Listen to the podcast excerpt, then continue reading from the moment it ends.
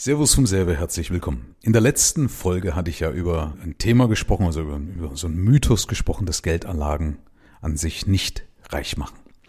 Und aufbauend mal auf diesen ganzen Mythen, die es gibt, also alles, was uns so um die Ohren gehauen wird, womit Leute verrückt gemacht werden, auf was du alles Wert legen musst beim Thema Geldanlage und das alles verkompliziert wird, will ich mal weiter darauf einsteigen, nämlich auf eine wichtige Vermögensklasse, die bei allen Anlageberatungen, in den meisten Finanzplanungen fehlt.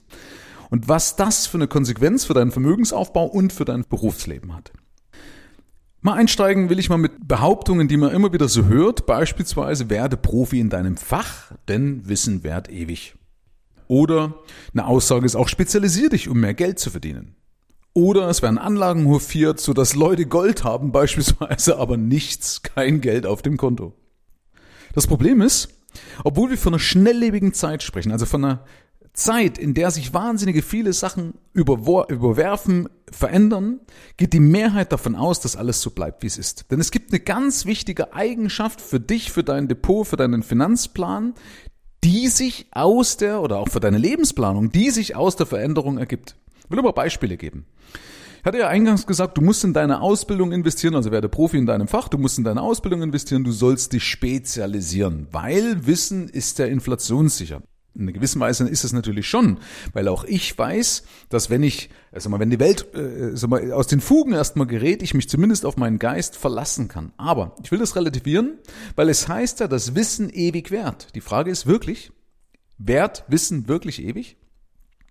Weil wenn du mal beobachtest, noch nie hat sich Wissen so schnell verändert oder überworfen, oder ist ja oft teilweise so leicht zugänglich, aber noch nie hat sich so verändert, so schnell und so überworfen wie in der heutigen Zeit. Das beweisen beispielsweise die medizinischen Erkenntnisse, das heißt, es gab immer mal Annahmen, es gab Falschannahmen daraus. Äh, beispielsweise gab es Annahmen wie, keine Ahnung, Kaffee ist ungesund. So nach der aktuellen, äh, nach den aktuellen Studien ist Kaffee in einer gewissen Weise, also sogar in relativ hohen Konsum, gar nicht mal schädlich. Also zumindest das, was an mich jetzt herangetragen worden ist, also von, von Ärzten, ob die jetzt auch wiederum auf dem aktuellsten Stand sind. Aber sicherlich kennst du so paar Beispiele, wo es eben geheißen hat, hey, ist ein Apfel, alles ist gut. Und irgendwann hat es geheißen, nee, im Apfel sind ja gar keine Nährstoffe mehr drin, du brauchst bla bla bla. Ähm, das heißt, Wissen ist in einer gewissen Weise also doch inflationär. Okay? Und natürlich ist es wichtig, in seine Ausbildung zu investieren. Und es war auch wichtig, in seine Ausbildung zu investieren, weil beispielsweise Muskelkraft nicht mehr so viel wert war, nachdem ja die Maschinen Einzug gehalten haben.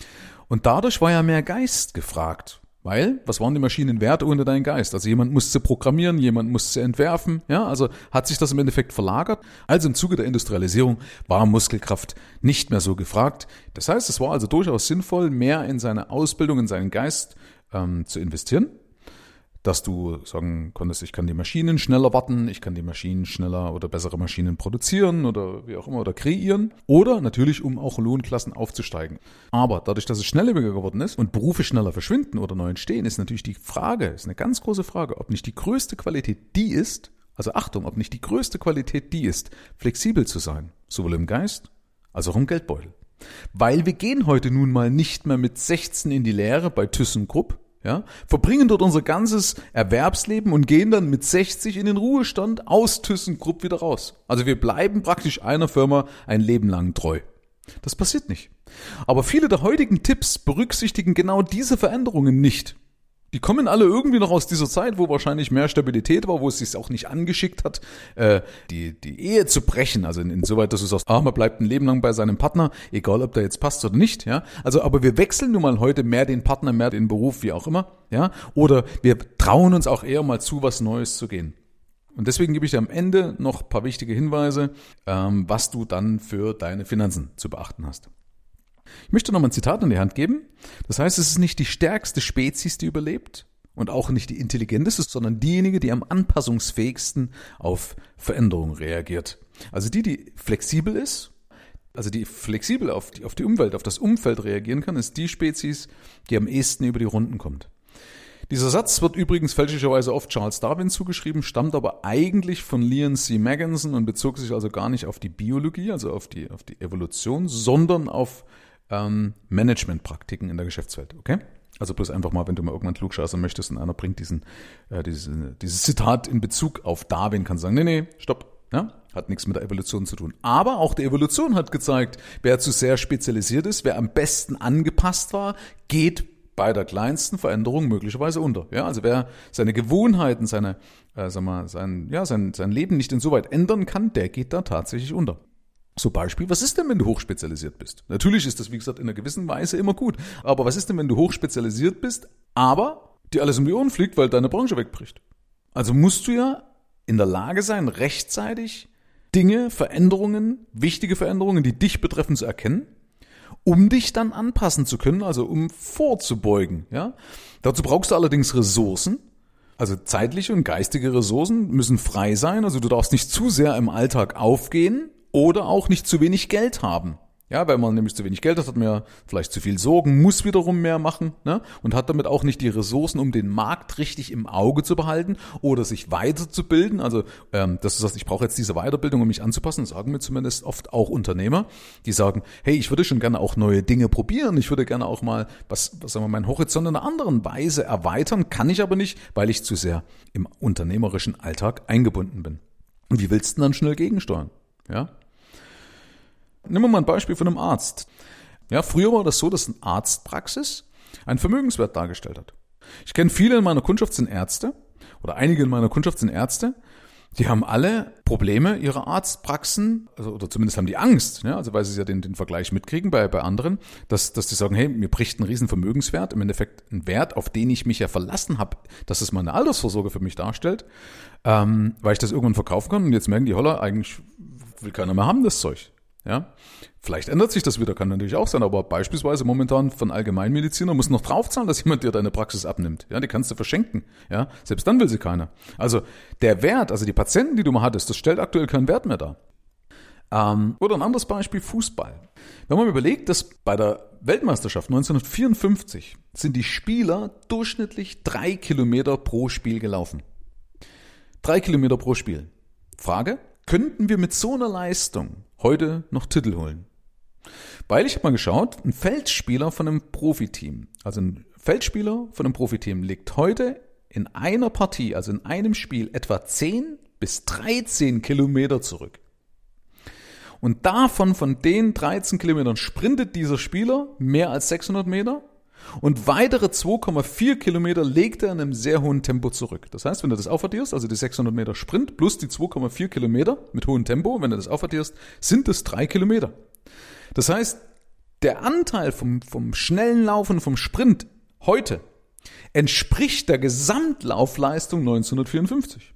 Also es ist Wahnsinn, ja, es ist übers Vierfache, was die heute äh, an, an Wegstrecke zurücklegen müssen. Oder anderes Beispiel, lass uns mal 13 Jahre zurückspulen und du hättest dich jetzt als Unternehmen äh, rein auf Club-Handys konzentriert, spezialisiert. So wie damals beispielsweise Motorola. Vielleicht kennst du diese Club-Handys, diese alten Club-Handys noch von Motorola. Waren da ganz stark. Und du wärst nicht bereit gewesen, auf moderne Smartphones mit so Touchscreen und so weiter umzusteigen. Und hättest dich eben dagegen gewehrt. Und so eine Unflexibilität hat beispielsweise dazu geführt, dass Dutzende große Firmen die Entwicklung verschlafen haben, weg sind oder vielleicht ein Schattendasein führen. Beispiel Nokia. Beispiel Xerox. Ja, kenne ich noch von, von Kopierern. Ja, Kodak. Ja, ganz groß. Ich glaube, damals, das war ja, das war ja weltweit führend, ne, mit, mit Filmen. Ähm, wer macht das heute noch? Macht ja keiner mehr. Ja, und viele andere mehr. Ein anderes Beispiel auch von, von der Entwicklung sind die fünf größten Firmen in den USA. Also wenn du mal die fünf größten Firmen nimmst aus den USA, also die Tech-Firmen wie Google Alphabet, Microsoft, eine Apple, eine Amazon oder eine Facebook, die haben in zehn Jahren, Achtung, in nur zehn Jahren einen größeren Marktwert, also einen größeren Börsenwert, nennt man ja, ne, also Börsenkapitalisierung, also den, den Marktwert, okay, einen größeren Marktwert als die 30 größten deutschen Firmen zusammen. Also im DAX, ja, sind ja die 30 größten deutschen Firmen, die es ja schon lange gibt. Das sind ja äh, Urgesteine drin wie eine Daimler, wie eine Siemens, wie eine Thyssen, ja, ThyssenKrupp und so weiter. Und die fünf, lediglich fünf Firmen, die alle um die 2000 oder nach 2000 eigentlich sich erst etabliert haben, haben uns in zehn Jahren, alleine nur in zehn Jahren den Rang abgelaufen. Alten, soliden, etablierten deutschen Firmen. Kann man auch mal drüber nachdenken. Ist eigentlich erschreckend, ne, wie, wie sowas passiert. So, die Frage ist, was kann man jetzt daraus lernen? Daraus lernen kann man zum Beispiel, dass die Dinge sich ändern müssen. Ja, die Dinge müssen sich ändern, damit es so bleibt, wie es ist. Also die Menschen, die Firmen, kennst du vielleicht, die ihren Status quo erhalten wollen, die verlieren im Endeffekt ihren Anteil, ihren Marktanteil, ihren Status. Die geben ein Stück ab. Das kennst du ja, ne? Also äh, wenn du das versuchst zu erhalten, ja, dann verlierst du immer einen Teil. Gibt es auch ein schönes Sprichwort, fällt mir jetzt gerade nicht ein. Aber auf jeden Fall ist es so, alles, was nicht wächst, stirbt.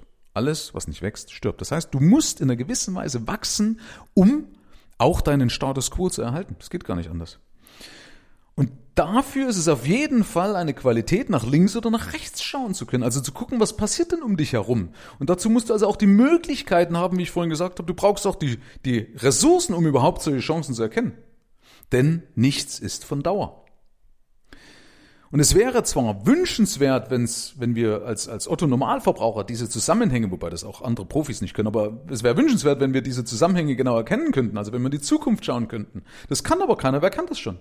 Ja? Wer kann schon in die Zukunft schauen, ob es unseren Beruf, ob es deinen Beruf, ob es meinen Beruf in zehn Jahren noch gibt oder ob der durch eine künstliche Intelligenz ersetzt wird?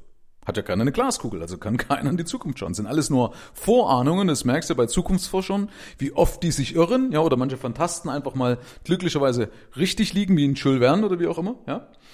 Und damit es aber funktioniert, brauchst du zwei Dinge, die dir ermöglichen, dass du nach links oder rechts schauen kannst. Damit du also vielseitig bist, bleiben kannst, also vielseitig sein kannst und damit agieren und reagieren kannst. Und das erste ist, dass du Flexibilität in deinem Geist hast. Also flexibel im Geist zu sein. Und dazu ist es wichtig, keinen Standpunkt zu haben. Keinen Standpunkt. Heißt ja schon, dass du einen Punkt hast, auf dem du stehst und aus dem du dich nicht heraus bewegen möchtest. Also zum Beispiel so die Aussage, ja, das haben wir schon immer so gemacht. Ja, die tödlichste und dümmste Aussage in meinen Augen, die es überhaupt gibt. Ja, da merkst du, dass die Leute das nicht begriffen haben. Also streiche oder gib den Leuten eine Ohrfeige, wenn sie sagen, das haben wir schon immer so gemacht. Ja, genau. Wer nicht mit der Zeit geht, der geht mit der Zeit. Ja, alte Weisheit. Also du musst in der Lage sein, Veränderungen annehmen zu können. Beispielsweise so Gewerke wie Handwerk oder Einzelhändler, die haben ja teilweise noch so uralte Einstellungen drin, an denen die festhalten und die bekommen natürlich Probleme aufgrund dieser Veränderungen. Und damit du aber auch flexibel sein kannst in deinem Geist, brauchst du ein System, was dir das ermöglicht. Also du brauchst ein System, durch das du Zeit und Ruhe hast, um überhaupt reflektieren zu können. Das macht ja zum Beispiel mein faxiomanes System, schafft ja diese Effizienz, um mehr Zeit, mehr Ruhe frei zu haben, um mehr über solche Sachen nachdenken zu können, beispielsweise. Also so als Nebeneffekt macht er das, mein faxiomanes System. Das zweite, was du brauchst neben der Flexibilität im Geist, sind die Flexibilität oder ist die Flexibilität in deinen Finanzen. Und da mal als erster Tipp, Entschuldigung, dass ich so deutlich sage, aber scheiß auf die Rente. Als Startup-Unternehmen oder zu Beginn deiner Unternehmerkarriere. Und zwar so lange, bis du genug Cash hast. Also bis du in meinem Wording ja genug Fuck you Money hast, also Minimum zwölfmal die Lebenshaltungskosten. Vor brauchst du dich mit dem Thema nicht auseinandersetzen, weil das zu unflexibel wäre. Weil die meisten Firmen scheitern erstens mal ja in den ersten drei bis fünf Jahren, ähm, weil ihnen die Kohle ausgeht, weil sie Nachzahlungen beispielsweise von der Krankenkasse haben, von der Rentenversicherung, von den Innungen oder IHKs, die ganzen Pflichtbeiträge, die Zwangsbeiträge, die dann kommen und dich schröpfen wollen. Oder die Steuer, ja, die dann äh, erstmal um die Ohren fliegt. Was auch immer. Also die meisten scheitern ja am Cash. Und was nützen dir da unflexible äh, oder eine unflexible Rentenvorsorge? Bringt ja gar nichts. Du brauchst Cash. Ja, Cash ist King. Grundsätzlich, aber gerade am Anfang umso mehr. Und übrigens, eine Rentenvorsorge muss auch keine Rentenversicherung sein. Eine Rentenvorsorge heißt einfach nur, dass du Vermögen hast, aus dem du ratierlich, also monatlich regelmäßig Geld entnehmen kannst. Für nichts anderes steht eine Rente. Rente heißt ja ratierliche, äh, ratierliche Einnahmen. Ja? Also ein Strom, der dir monatlich zufließt, wo der herkommt total egal, ob das jetzt Tantiemen wären, ob das eine Dividende wäre, ob das eine Mieteinnahme wäre, ob das Zinseinkünfte wären oder eben meinetwegen aus einer Versicherung. Ist vollkommen wurscht, aber bloß nochmal um relativieren, weil manche sagen, ja, Rente ist unbedingt eine Rentenversicherung. Nö, das kannst du auch viel, viel anders oder viel, viel einfacher und viel besser gestalten. Ja, das zweite ist, apropos Cash, ja, rede ja von Cash, brauchst du natürlich Liquidität. Ähm, habe ja gesagt gerade, weil Liquidität ist wieder Sprit in deinem Tank. Ja, wenn du vollen Tank hast, ist immer beruhigender. Beispielsweise, wenn du auf einer Autobahn fährst, wenn da mal ein Stau wäre, wenn du mal eine Umleitung fahren musst, also wenn du irgendwie freiwillig was umfahren möchtest, weil du gerade irgendeine Sehenswürdigkeit auf der Strecke liegen hast, oder wenn du vielleicht unfreiwillig irgendwo was umfahren musst, weil gerade halt eine Baustelle ist oder was blöd läuft, ja, dann ist immer gut, wenn du Sprit im Tank hast. Du hast immer nur dann Stress, wenn du zu wenig Sprit im Tank hast. Ja, wenn das Reservesymbol leuchtet, so wie so ein überzogenes Girokonto, okay? Das ist blöd. Also deswegen genug Sprit im Tank, ein Reserve, Reservekanister, ja, deswegen Reserve steckt ja schon mein Name drin. Und wenn du nämlich genug Reserven hast, dann geht's dir auch gut und das ist eben dieses Fuck you Money, das ist genug Liquidität, okay? Das dritte ist Finanzen. Ja, also erstes war Rente, zweite Liquidität. Dritte ist Finanzen müssen einfach sein. Warum einfach?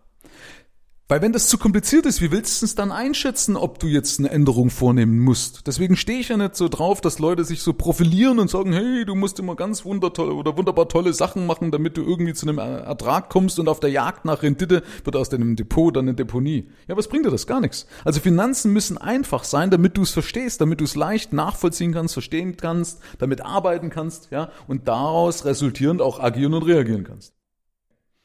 Nächster Punkt, Langfristverträge. Man Fragezeichen dahinter. Weil Langfristverträge stehe ich eben nicht so drauf, weil du eben nicht mit 16 bei ThyssenKrupp in die Lehre gehst und mit 16 in, äh, in den Ruhestand aus ThyssenKrupp raus. Aber Langfristverträge sind in der Regel nun mal starre Produkte und starr heißt beispielsweise oder würde heißen, dass man trotz Dieselfahrverbot, also du hättest jetzt in deiner Stadt ein Dieselfahrverbot, hast aber einen Diesel, den du trotzdem bis zum bitteren Ende weiterfahren musst. Also eigentlich kannst nichts machen, weil eben ja ein Dieselfahrverbot ist. Aber du hast halt den Diesel an der Backe. Ja, das bedeuten Langfristverträge. Deswegen dann Fragezeichen hinter. Ja, also deswegen kein Schnellschuss, wenn du jetzt sowas hast. Vorsicht, ja. Ähm, also ich will das auch relativieren. Das alles, was ich hier mache, ersetzt keine professionelle Beratung. Ja? Aber eben mal drüber nachdenken, äh, wenn man sagt, man bindet sich mit dem Vertrag über 30 Jahre, das kann man vielleicht zum kleinen Teil machen, so wo du sagst, das tut mir nicht weh. Aber wenn, ich, ich kenne Leute, die haben, Entschuldigung, den Arsch voll Lebensversicherung und Rentenversicherung und wundern sich dann, dass sie nicht, nicht auf den, auf grünen, auf den, auf, auf den, wie sagt man, ne, auf den, auf den Nennern kommen oder weißt schon, ne, was ich meine. Weiterer Punkt, du musst auch deine Zahlen kennen, damit du neue Situationen beispielsweise auch schnell simulieren kannst, also schnell durchspielen kannst. Wie willst du denn, wenn du zum Beispiel ein neues Geschäftsfeld erschließen möchtest, wie willst du denn wissen, ob das funktioniert oder wie viel du verdienen musst oder ob du dir das überhaupt leisten kannst, ob die Investition jetzt angebracht wäre, wenn du deine Zahlen nicht kennst. Und da merke ich ja eben, dass die meisten ihre BWA, also ihre betriebswirtschaftliche Auswertung nicht verstehen. Die verstehen auch ihre Bilanz nicht, unterschreiben zwar dafür und haften damit auch, also stehen da fast mit einem Bein im Knast, weil sie es nicht verstehen. Ne? Aber äh, du musst auf eine einfache Art und Weise deine Zahlen verstehen. Das übrigens schafft meine Fuck You Money Mastery kann man auch gerne mal einfließen lassen, weil das Ding wirklich das so geil ist, weil die Leute rauskommen und sagen, hey, ich habe endlich mal meine Zahlen im Griff, ich weiß an alles gedacht und ich kann damit wunderbar auch arbeiten.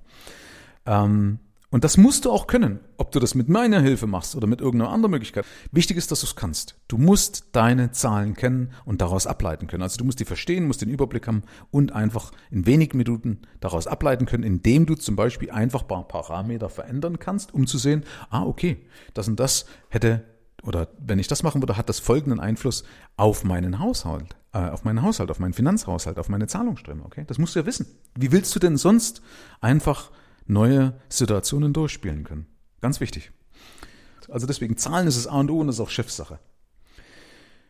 Mal so noch ein paar andere Nebenkriegsschauplätze zum Thema vernünftiges oder was du brauchst als Tipps für ein vernünftiges Finanzkonstrukt für noch mehr Flexibilität ist beispielsweise auch ähm, weil Kunden zu mir sagen, hey Michael, ich, ich, ich kaufe mal Gold, um mich zu schützen. Ja, das sind dann die, die dann Gold haben, aber keine Knete auf dem Konto. Aber dann kommen die auch noch auf die Idee und kaufen irgendwelche Konstrukte, wo das Ding in der Schweiz liegt. Dann haben die Gold in der Schweiz. Ja, was hat denn das mit Flexibilität zu tun? Das hast du jetzt spätestens gemerkt bei dem Lockdown. Was nützt dir da, wenn das Zeug im Ausland ist und du kommst nicht hin? Oder wenn da drüben ein Bankrun wäre, also die Leute das Vertrauen in das Geldsystem verlieren würden, äh, die Bank stürmen und die Bank schließt und du kommst auch in dein Schließfach nicht ran. Also sowas ist auch absoluter Quatsch. Also wenn du schon sowas machst, dann hol dir das Zeug physisch zu dir nach Hause in deinen Safe. Oder irgendwie so, dass es versichert ist und gegen Diebstahl geschützt ist. Dann wiederum hat das wieder was mit Flexibilität zu tun. Ja? Oder dass du das auch mal in die Tasche stecken kannst und kannst sagen, okay, ich nehme das mit ins Ausland und äh, räume jetzt das Feld, weil hier gerade, keine Ahnung, die Welt untergeht. Also Achtung, ich glaube nicht dran, dass es passiert. Ja? Aber ich will jetzt hier bloß mal in dasselbe Horn blasen, was hier, mit welchen Sachen ich hier teilweise konfrontiert werde an Fragen. Ähm, wo du mal merkst eben, wie Leute an der Nase herumgeführt werden, ja. Oder genauso auch mal das Eigenheim. Ich bin jetzt kein Fan davon zu sagen, hey, Eigenheim ist blöd, weil ich sage auch immer, wie kannst du Lebensqualität, kannst du nicht in Geld aufwiegen. Also du kannst nicht alles in, in Rendite messen, du kannst nicht alles in, in, in, äh, keine Ahnung, in Ertrag messen, wie auch immer, ja, also in Geld aufwiegen. Das geht nicht, weil wie willst du zum Beispiel Lebensqualität in Geld aufwiegen? Und ein eigenes Haus bringt Lebensqualität, ja, in meiner Welt. Und es gibt auch noch ein anderes Beispiel, dass Leute mit einem eigenen Heim mehr Geld haben, weil die das Geld mehr zusammenhalten. Ja, ist ein positiver Nebeneffekt. Aber man muss natürlich auch da weiterdenken, wenn ich zum Beispiel ein Haus zu individuell plane für mich, dann kann ich das umso schlechter weiter veräußern. Also wenn doch mal irgendwas wäre, ich die, die Zelte abbrechen muss, dann tue ich mir schwer, ein, ein zu individuell auf mich angepasstes oder, oder äh, geplantes Haus weiter zu veräußern. Das heißt, ich würde das da schon einen Schnaps weiterdenken, vielleicht auch einen Ticken unter deinen Möglichkeiten bleiben, also nicht so groß planen, wie du es vielleicht für dich planen wolltest, ja, aber zumindest nicht zu speziell gestalten. Ja, so dass du immer überlegst, mit jedem Punkt, was du machst, würde das jetzt jemand anders auch so kaufen oder so ähnlich wollen oder zumindest mit, mit relativ geringen Mitteln wieder ändern können? Und ansonsten würde ich da nochmal drüber nachdenken. Letzter Punkt. Natürlich auch keine Kredite, also zumindest keine Konsumkredite oder so ein Füllefanz, weil auch das natürlich eine Abhängigkeit darstellt und mit einer Abhängigkeit, also wenn die Bank dein neuer Boss ist, dann hast du auch nichts gekonnt, dann hast du auch keine Flexibilität, ja, weil dann gibt die Bank vor und sagt, äh, meistens durch einen Anruf kommt dann sagt, hey, du solltest mal wieder was tun, du solltest mal wieder was machen, damit dein Kontostand größer wird, als Beispiel. Ist auch blöd, hat mit Flexibilität nichts zu tun und so wird übrigens auch nie ein verantwortungsvoller Unternehmer handeln. Und dazu zähle ich dich einfach mal, sonst würdest du den Podcast nicht hören. So, also, war eine ganze Menge heute. Ähm, war mir aber trotzdem mal wichtig, das so in diesem Atemzug oder alles hintereinander zu bringen, weil das einfach zusammengehört. Also achte drauf, mit allen Sachen, die du tust, dass du flexibel bleibst. Also, dass du in der Lage bist, eben flexibel zu sein in deinem Geist als auch in deinem Geldbeutel. Herzlichen Dank fürs Rein und Hinhören.